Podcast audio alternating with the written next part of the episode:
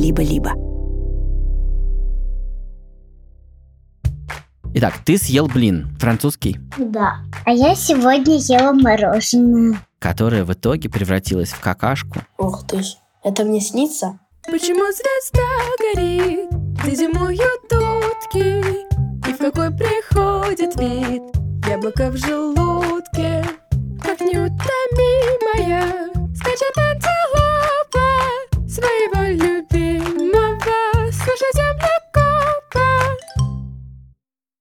Всем привет! Вы слушаете научный подкаст «Полтора землекопа», а я ваш землекоп Илья Колмановский.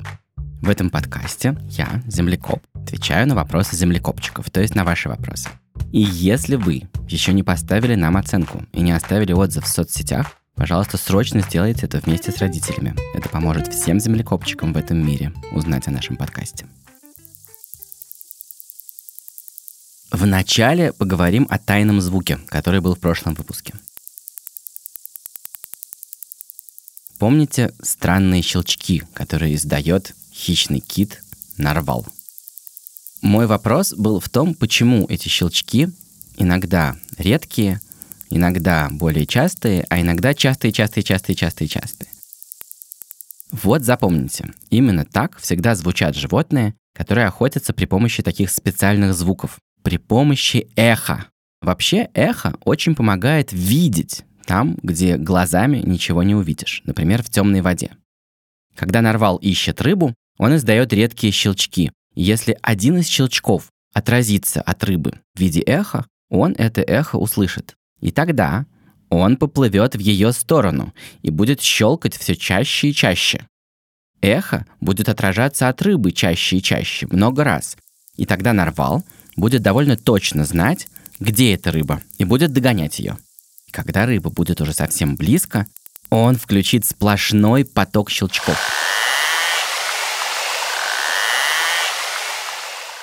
И вот эхо от этих щелчков, отразившись от рыбы, будет рисовать у нарвала в голове прям подробную картинку, где находится рыба, какого она размера, как она движется.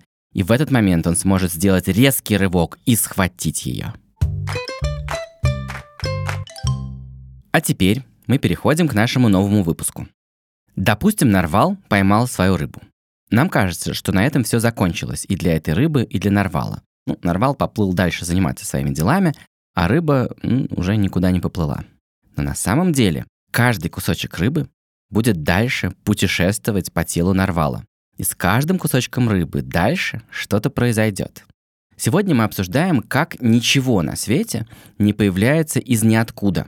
И ничего на свете не исчезает в никуда.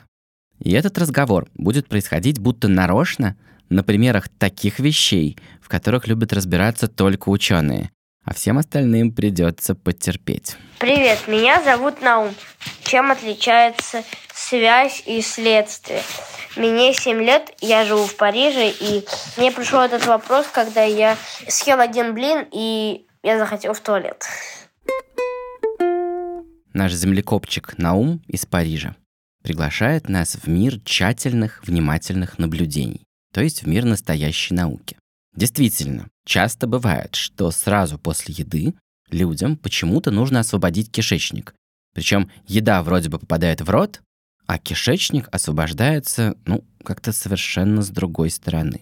Давайте исследуем, нет ли тут все же какой-то связи. Наум, Что? Привет. Здравствуйте. Как твои дела? Хорошо. Где ты сейчас? В Париже Вау, что там самое вкусное есть в Париже? круассан. Круассан. Ой, я ужасно хочу есть. Я тут сижу весь день в студии и еще ничего не ел. В какой вы стране сейчас находитесь? Я сейчас нахожусь в Грузии. И тут очень вкусная еда, в том числе блины. А еще там есть хинкали. Да, хинкали это отличная штука. Хорошо, я получил твой вопрос. Мне он ужасно понравился. Давай попробуем поразбираться вместе. Итак, ты съел блин. Французский? Только он французские блины, они соленые. Да. И не очень вкусно. Тем не менее, ты его съел. И скажи, как быстро после этого тебе захотелось в туалет?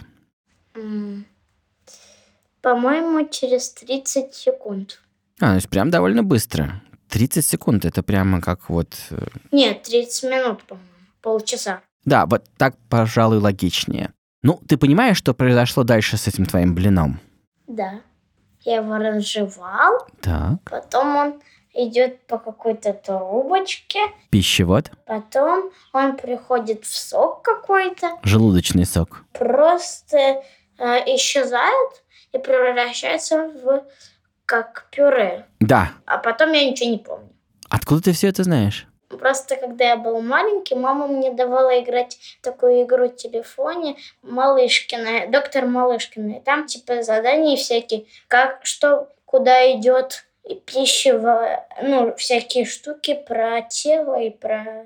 Супер, ты очень круто в этом разбираешься. И действительно, этот блин совершит потом долгое-долгое путешествие по пищеводу, желудку и дальше по длинному-длинному кишечнику. В итоге его путешествие закончится где? У любого путешествия есть начало, середина и конец. А конец это в туалете. Можно так сказать. Хотя на самом деле как-то было бы странно, если бы мы ели всю еду только для того, чтобы она оказалась в туалете. Тогда можно ее и не есть было бы. Как раз остатки, остатки попадают в унитаз. Да. Теперь вопрос. Как ты думаешь, через 30 минут после того, как ты съел блин, может ли быть, что уже пришло время для того, чтобы остатки этого блина отправились в унитаз? Мне кажется, нет. Нет. На самом деле на это уйдет много часов. Остатки этого блина могут оказаться в унитазе на следующий день или, скажем, через часов 6. Тогда почему же действительно так вышло? Ты съел блин, он попал в желудок, и через 30 минут уже почему-то надо частично освободить кишечник. Да. Для этого блина уже маловато места в кишечнике, и кишечник это почувствовал. Кишечник начал освобождать место и избавляться от каких-то уже ненужных ему остатков, которые отправляются в унитаз, для того, чтобы там было больше места. И действительно, довольно многие люди хотят в туалет приблизительно через 10, 20, 30, 40 минут после еды. Ты можешь заметить это, например, в самолете. Если вы летите куда-нибудь в самолете и развозят еду, все пассажиры едят еду, и как раз через полчаса выстраивается очередь в туалет. Да. Возвращаясь к причинам и следствиям, давай на примере блина и кишечника обсудим, как устроены причины и следствия. Что было причиной того, что ты пошел в туалет? Блины? Да, блин попал к тебе в желудок, Да. и поэтому какие наступили последствия? Эм, я захотел в туалет. Точно. Почему так вышло? Почему блин в желудке вызывает желание пойти в туалет? Потому что остатки, которые нам не нужны, они улетают. Это так, но я хочу сказать, что блин, который попал к тебе в желудок, он создал тесноту. М, А получается, что причина – это блин, дальше наступает теснота, и дальше наступает следствие. Окей? мгм. Ну хорошо. Я желаю тебе найти во Франции какие-нибудь вкусные блины. Там бывают самые разные. Продолжай искать, продолжай пробовать, и я уверен, что ты найдешь. Я знаю один ресторан, там, где есть блины. Я еще не пробовала там блины. Хочу попробовать. Я уверен, что тебе повезет. Франция – это очень вкусная страна. Я желаю тебе удачи в этом. До свидания. Пока-пока. Итак, мы разобрались с движением еды внутри нас. Но еда не просто движется по всему этому бесконечному кишечнику. По пути с едой происходят удивительные превращения. Какое-нибудь красивое румяное яблоко вдруг превращается во что-то совсем непривлекательное. И об этом следующий вопрос. Привет, меня зовут Мия. Мне пять лет. Я живу в Санкт-Петербурге. У меня такой вопрос. Почему какашки коричневого цвета? Действительно, почему? И цвет совершенно не похож на цвет еды, да еще и запах такой неприятный. Давайте разбираться, как так получается. Привет. Привет. Мия, э, я хотел сказать тебе большое спасибо, потому что это прекрасный вопрос, который ты записала. Подсказал нам, что мы сделаем целый выпуск, полностью посвященный всяким ужасным вещам. Соплям, какашкам, цвету мочи и разным другим важным вопросам. Это важные научные вопросы. Так что большое тебе спасибо. Пожалуйста. И это очень правильный как бы взгляд. Ты нам предлагаешь про любую вещь, которую мы видим, попытаться задать вопросы и получить на них ответы, почему так вышло. А можно тебя спросить сейчас для примера, ты можешь назвать несколько вещей, которые ты ела в последнее время? Мороженое, вот, например, сосиски с пюре, Угу. морковно-картофельное. Какая красота! Вот это жизнь у тебя. Сколько всего хорошего ты съела. И ты понимаешь, зачем ты ешь эту еду? Да, Зачем? чтоб силы были. Да, то есть эта еда в итоге должна отправиться куда-то в твое тело и дать тебе силы, Да, и кроме того дать тебе дополнительные килограммы, да, ты должна расти, ты должна быть больше. да. Все это будет сделано из еды, которую ты съела. Надо сказать, ты сама тоже не похожа на морковно-картофельное пюре, Да, и ты не похожа на котлетку, да. и даже на мороженое. В этом смысле понятно, что еда в твоем теле, в твоем животе, в желудке разбирается на такие кирпичики, как лего. И то, что было морковно-картофельным пюре, стало кусочком мии. Да. И тут можно задать себе вопрос, а как это происходит? Кто там сидит у нас в животе и разбирает еду на кирпичики? Непонятно, кто там сидит. Да, и вот тут я могу тебе добавить таких сведений, что, например, твой желудок выделяет очень сильную кислоту. Да, я знаю. Да, расскажи нам, что ты про это знаешь. То он может превращать все это в пюре, в кашицу такую, Ага, в такой смузи. в жижу такую. И для этого используется кислота, да, но я должен тебе сказать, что и в сосисках, и в мороженом есть вещества, которые не растворяются в кислоте. И это жир. Вот ты когда-нибудь э, видела, что вот сковородку, например, довольно сложно отмыть? Поливают оливковым маслом. Умница, совершенно верно. Ты очень вовремя вспомнила, это тоже тип жира. И потом ее довольно сложно отмыть. Ни горячей водой, ни кислотой, если ты ее польешь кислотой. Для этого нужно что-то, что противоположно кислоте, что работает наоборот. И наоборот работает мыло, например. А у тебя в животе есть желчь. А, да, желчь. А, ты слышала это слово? Да, слышала. Ну ничего себе, ты все слышала. А где ты слышала слово желчь? Ну, смотрела мультик и слышала. Что же это за мультик такой, в котором есть желчь? Это мультик, где Виноград Гирблберг путешествует по телу человека. Роскошно, роскошно. Так вот, это желчь. И вот тут мы подходим к ответу на твой вопрос. Она имеет яркий цвет. И он ярко-ярко оранжево-желто-коричневый. И отвратительный запах. И тут эта желчь начинает переваривать твою еду. По мере того, как вся эта еда двигается по твоему кишечнику в сторону унитаза, в этом комке все меньше и меньше еды и все больше желчи. Она подкрашивает какашки, придает им запах. И в итоге, если мы взвесим одну какашку на весах, то э, в ней не очень много еды. И довольно много желчи, которая вместо жидкой стала таким сгустком, как бы свернулась, А я сегодня ела мороженое. которая в итоге превратилась в какашку, имеет желто-оранжевый цвет и чудовищно пахнет. Да. Но большая часть этого мороженого превратилась в мию. Еще раз, да?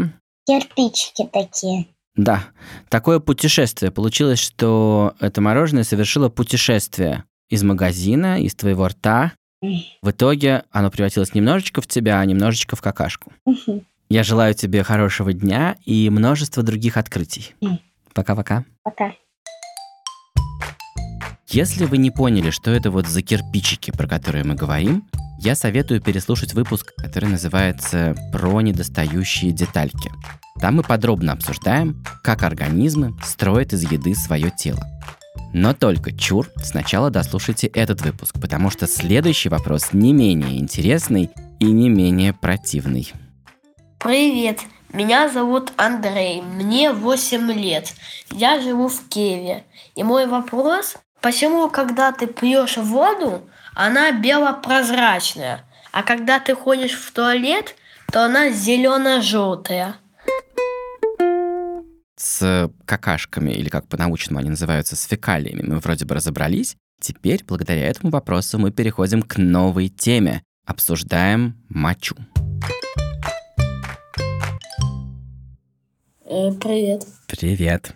Слушай, это прекрасный вопрос, почему моча такого цвета. Это вообще очень правильный взгляд, Андрюш, я тебе хочу тебе сказать, это очень правильный способ исследовать этот мир. Надо по цепочке как бы идти назад, да, действительно, мы заливаем прозрачную жидкость, наружу выливается желтая жидкость. Значит, надо от этой желтой жидкости по цепочке идти назад и пытаться понять, что там произошло. Ну да. Да, это, это прекрасный подход, я совершенно с ним согласен. Давай пойдем назад по цепочке. Откуда берется моча? Она э, выливается из мочевого пузыря. И Там она просто накапливается. И в мочевом пузыре ничего не происходит. Это явно не то место, где мы найдем ответ на наш вопрос. Нам надо идти дальше назад. м. Знаешь ли ты, где появляется моча, где она вырабатывается? Э, нет. В почках. В теле есть такой орган. Они отцеживают из крови довольно много воды. Вообще говоря, сейчас только ты хорошо сидишь на стуле, ты не упадешь от удивления. Не. Значит, за сутки твои почки отцеживают. Знаешь, что значит отцеживать, да? Э, ну, еще нет. Ну, макароны вот ты варишь, ты из кастрюльки макароны вместе с водой выливаешь в друшлак. Они остаются Да. в друшлаке. Почки работают похожим образом, и они забирают у тебя из крови воду. Ух ты ж. Ух ты ж, да, почки выцеживают из крови за день 360 литров воды. Ух ты ж. Это мне снится? Нет, это не снится, это, это реальность. У тебя дома есть ванна или только душ? Есть ванна. Вот это примерно такое количество воды за сутки почки выцеживают из крови. И дальше эта вода внутри почек идет по таким длинным тонким каналам. В сумме 20 километров каналов. Ох. И пока эта вода течет по этим каналам, она впитывается обратно в кровь. А в каналах остается только то, от чего почки хотят тебя избавить. То есть окончательный результат их работы. Это моча, которую они должны сделать. Итак, почки забирают сначала всю воду из крови, потом понемножечку возвращают, в итоге возвращают почти всю воду, кроме тех вредных веществ, которые мы хотим вылить потом в унитаз. И вот в этот момент мы видим, что эта вода действительно желтоватого цвета. И это значит, что эта желтоватая вода была у тебя в крови. И вот тут вопрос, как туда попала эта желтоватая вода. И для того, чтобы разобраться с этим ответом, нам надо двигаться еще назад. Надо посмотреть, откуда эта кровь пришла в почки. Давай поплывем назад, назад, назад. Ну, из сердца. Это правда, а как она попала в сердце? М, И мы поплывем назад, назад, назад по кровеносным сосудам и обнаружим, что вот эта желтая краска просочилась в кровь через стенки кишечника. И тут у нас сейчас появится главный подозреваемый. Сейчас мы узнаем, кто подкрашивает в желтый цвет все жидкости в организме. И я не уверен, что ты слышал про этот орган, но это довольно большой орган в твоем теле. Он называется поджелудочная железа. О, Ты все в порядке? интересно. А железо моч- мо- э, будет... Железо тут ни при чем, железа, поджелудочная железа. Она находится слева под ребрами, а справа под ребрами находится печень. Вот уж про печень ты точно слышал. Да, печень я знаю. Вот эти два органа производят такой жуткий коктейль. Очень противный на вид и на запах, и очень едкий, который называется желчь. Да, слышал. Слышал? А что ты про нее слышал? Ну, например, если тебя вырвало, то тоже это желчь может э, быть. Точно, это прекрасный пример, да. Если у тебя пустой желудок, там уже нет еды, тебя начинает рвать желчью, которая забрасывается в желудок с другой стороны, со стороны кишечника, как раз вот от этих двух желез, от печени и от поджелудочной. И желчь – это такая смесь разных веществ, которые помогают тебе переваривать еду. Да, я знаю, она такая желтая, там пузыри. Ты только что сказал самое главное слово в нашей беседе. Повтори эту фразу медленно. Ну, желтые пузыри. Ага, желтое. Слышишь, какой ты цвет сейчас произнес? Да, У тебя не возникло, да, такой же, как и моча. ну да. В действительности у тебя в кишечнике все внутри вымазано вот этим ярко-ярко-желтым, зелено-оранжевым, едким-едким веществом, желчью. И ее так много, и она такого яркого цвета, что она в итоге подкрашивает твою кровь. Но почки решат эту проблему. Они эту всю желтизну отправят в мочу. А ты останешься прекрасный, розовый и не станешь желтым. Правда, если начинаются проблемы с печенью, при некоторых инфекциях, при некоторых болезнях, человек может пожелтеть. А, последняя важная мысль. Если ты так внимательно следишь за этими вещами, что какого цвета, и думаешь про это, ты мог обращать внимание, что моча может быть немножечко разного цвета в разных ситуациях. Да, я знаю. Она может быть красной, если там кровь что-то будет с ней. Кровь в моче э, редкое довольно явление, но да, можно его увидеть, надо срочно обратиться к врачу. Кстати, послушай, отличная мысль. На самом деле моча очень легко делается красной совершенно по другой причине. М, Вспомни, по какой. Ты мог увидеть, пойти в туалет увидеть, что моча ярко-красная. Прям, ну, не знаю, сиреневая какая-то, как какой-то цвет. Цвет марганцовки такой вот, ну, такой пурпурный. И с тобой все в порядке, ты совершенно здоров. Ты такой, а, что со мной случилось? А, я вспомнил, что я съел совсем недавно. И тогда ты типа что-то съедаешь?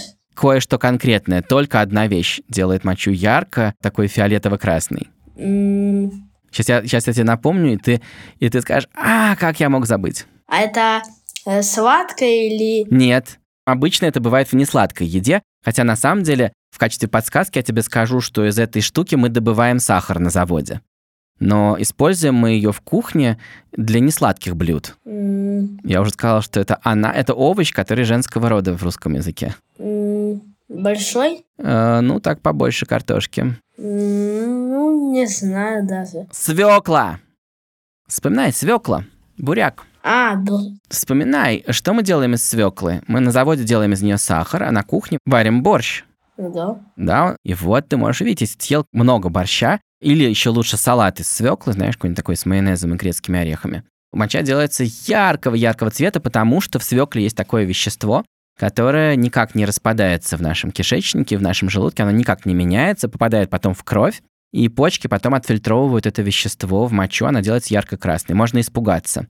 Но я хотел э, напоследок быстро тебе напомнить, что моча не всегда одинаково желтая. Да, я знаю. Она бывает темно-зеленая, светло-зеленая. Зеленую мочу я, честно говоря, не видел никогда. Давай все-таки вспомним, что она желтая. Но действительно, она может быть темно-желтая, а может быть совсем светло-желтая или почти прозрачная. Да? От чего это зависит? Но если ты пьешь много воды, то тогда светлая. Если мало, то тогда темная. Конечно, просто если ты пьешь мало воды, то ты мало разбавляешь эту краску, и она очень желтая. Если много, то она почти прозрачная. Одним словом, если ты увидел, что твоя моча очень темно-желтая, это может значить, что ты пил маловато воды, и надо бы э, попить ее побольше. Ты, может быть, немножко обезвожен, что не очень хорошо. Понимаешь, да? Да. Ну, как-то так. Вот. Есть какие-то мысли у тебя про все это? Мне интересно, почему всегда думают, что моча с какими-то микробами, что там куча микробов, и ее никто не трогает. Ты знаешь, какое дело? Моча совершенно стерильна, там нету микробов. Моча очень чистая. Но у нас есть идея ничего не трогать. Ничего, что выливается из человека. Нам противно это трогать руками, когда человек вырвет, или если он э, освободит свой кишечник, или освободит мочевой пузырь. Мы все это не хотим трогать, потому что наш инстинкт так работает, что мы стараемся держаться подальше от этих вещей, нам не нравится, как они пахнут. Это наш способ защитить себя, защитить свое здоровье. м. Какие мысли? Ну, прикольно. Интересная тема, да? Ага. Ладно, Андрюш, привет родителям. Вам тоже. Спасибо, пока. Пока. Получается, что желчь – это такая невероятно оранжевая вещь, что она умудряется прокрасить все, что попадает в унитаз. И отдельно мочу в желтый цвет, а фекалии в разные оттенки коричневого. Спасибо землекопчикам, что помогли нам вместе проследить сложный путь вот этой вот окраски. Но на этом землекопчики не остановились. Я получил еще один вопрос, который тоже требует расследования. Привет, меня зовут Ян, мне 9 лет, и я живу в Германии. Я хотел спросить, где хранятся все сопли? Я просто обожаю наших землекопчиков из разных стран мира. Это очень правильный вопрос. Если у человека из головы можно высморкать столько соплей, то совершенно логично спросить себя, где все эти сопли были до этого. Привет! Привет. Ты Ян? Да. Очень приятно. А, очень важный вопрос про сопли. Давай его обсуждать. Давай. Мне показалось из твоего вопроса, что у тебя в голове такая картина, что вот все эти бесконечные сопли, которые, с которыми тебе удалось расстаться за один день, что они все где-то хранились. У тебя в голове есть такое специальное место, где они все умещались. Да, правильно я понял твой вопрос? Ну да. Более того, может быть, ты расстался с частью из них, но где-то хранятся еще. Ну да. Но так быть не может. В действительности такое огромное количество соплей, наверное, не могло бы просто э, одновременно все время храниться в какой-то части твоей головы, потому что тогда, наверное, они занимали бы заметную часть этой головы. А у тебя в голове, между прочим, есть еще что? Мозг. Да, мозг, глаза и разные другие органы, и там просто не было бы места для этого всего. Отсюда следует какой вывод? Ну, что они еще где-то в другом месте. О, это прекрасная мысль, что в действительности, может быть, они живут у тебя где-нибудь в спине или, может быть, где-нибудь в груди, и когда пора уже отправляться наружу, вот тут они поднимаются при помощи специального лифта вверх, да? Как-то так можно было бы себе это представить. Но я вижу, что ты немножко улыбаешься, наверное, ты не очень веришь в то, что реально так все устроено. Нет, я просто не очень непривычно, и я радуюсь тоже. И я очень радуюсь, мне кажется, у нас интересный разговор. Но я думаю, что в действительности дело обстоит так. Я думаю, что в носу появляются новые и новые и новые сопли. И тут надо как-то себе представить, что ну вот у тебя тело покрыто кожей, да, а нос или там, скажем, рот выстланы какой-то другой выстилкой, которая чем-то похожа на кожу, но она другая. Такая оболочка называется слизистая оболочка. Это необычные клетки, которые могут выделять наружу слизь. И они покрыты слизью. Вот, ну и рот тоже покрыт такой вот таким каким-то мягким, гладким, таким каким-то, ну, полужидким гелем, да, таким желе, которое делает твою слизистую очень гладкой. И слизистые оболочки очень неплохо защищают твое тело от инфекций, сквозь них не могут пробраться бактерии, не могут пробраться микробы. Но если все-таки микробы атаковали тебя, то твоя слизистая оболочка будет стараться сама себя промыть и будет выделять все больше и больше слизи. Так работают клетки слизистой оболочки. Они умеют делать новую и новую слизь. Да. Вопрос, из чего они ее делают? Частично они делают ее из воды. И дальше есть вопрос, откуда они берут столько воды. И на этот вопрос всегда одинаковый ответ. Источником воды являются кровеносные сосуды. Когда ты пьешь воду, вода всасывается из кишечника в кровь, слизистые оболочки забирают воду из крови, превращают в сопли. Все, до свидания, вода. Ты эту воду потратил на производство соплей, на то, чтобы промывать свой нос от, от, от вирусов. Понятно. Знаешь способ, как не болеть насморком? Какое? Мыть руки. Надо внимательно, часто и регулярно мыть руки.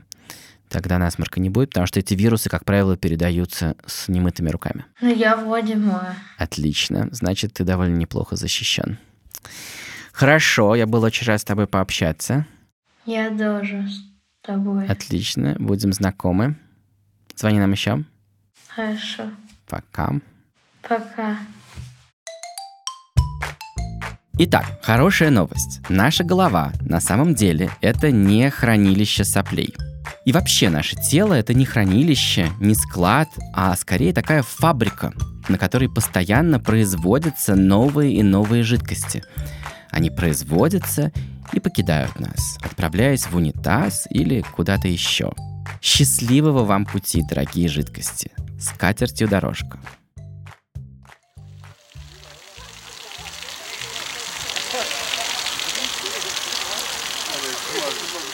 Вы слышите, как слон опорожняет мочевой пузырь. В мочевом пузыре слона помещается 160 литров мочи. Представьте себе, это вот как такая ванна в вашей квартире. Представили? Вряд ли вы захотите в ней купаться, впрочем. И за сутки слон производит несколько таких ванн. А вот звуки, с которыми опорожняет мочевой пузырь очень большая собака. Ее мочевой пузырь по объему как средняя бутылка колы, каких-то полтора литра. То есть примерно в 100 раз меньше, чем у слона. Вопрос. Как вы думаете, какое животное завершит вот это вот писанье быстрее? Подумайте до следующей встречи. Я дам ответ в следующем выпуске. Это был третий выпуск третьего сезона подкаста «Полтора землекопа» от студии «Либо-либо». Если вы не знаете, чем вам заняться в ожидании следующего выпуска, то у нас есть для вас бонусы. Это бонусные выпуски. Это разговоры с землекопчиками, которые не вошли в обычные выпуски. И, кстати, на следующей неделе у нас выйдет особый бонус. В начале этого выпуска я рассказывал отгадку про тайный звук нарвала.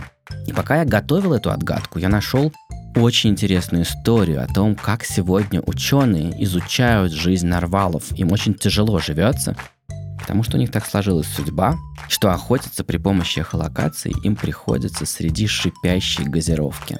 Если вы хотите узнать, что там на самом деле происходит, послушайте бонус к этому выпуску. Слушать бонусы можно двумя способами. Вы можете стать подписчиком либо-либо плюс прямо в приложении Apple Podcast или в закрытом телеграм-канале. Я оставлю ссылки для этого в описании этого выпуска. И если вы станете подписчиком либо-либо плюс, вы будете слушать бонусы к моим подкастам, но к тому же еще к остальным подкастам студии либо-либо. Там есть много всего интересного. Но есть еще один способ. Вы можете стать моим патроном. Это не такие патроны, при помощи которых стреляют, а это, в общем, значит, что вы сможете стать моим родителем. Вы можете усыновить меня через сервис Patreon или сервис Boosty. Я оставлю ссылки на Patreon и Boosty в описании этого выпуска и во всех моих соцсетях. И если вы станете моим патроном, вы будете получать бонусные выпуски моих подкастов, но на самом деле будет происходить куча всего другого. Мы придумали три этажа разных вещей, которые я делаю только с моими патронами. Можете посмотреть прямо сейчас по ссылкам, чем я занимаюсь с моими мамочками и папочками, которые меня усыновили. Над этим выпуском работали редакторка Настя Якубовская, продюсерка Настя Медведева, звукорежиссер Паша Цуриков. Композитор нашей замечательной песенки — это Эдуард Колмановский, слова придумал Александр Колмановский, вокал записала Манюня Волкова, а над аранжировкой работал композитор Алексей Зеленский. А я — ваш землекоп Илья Колмановский. Пока-пока.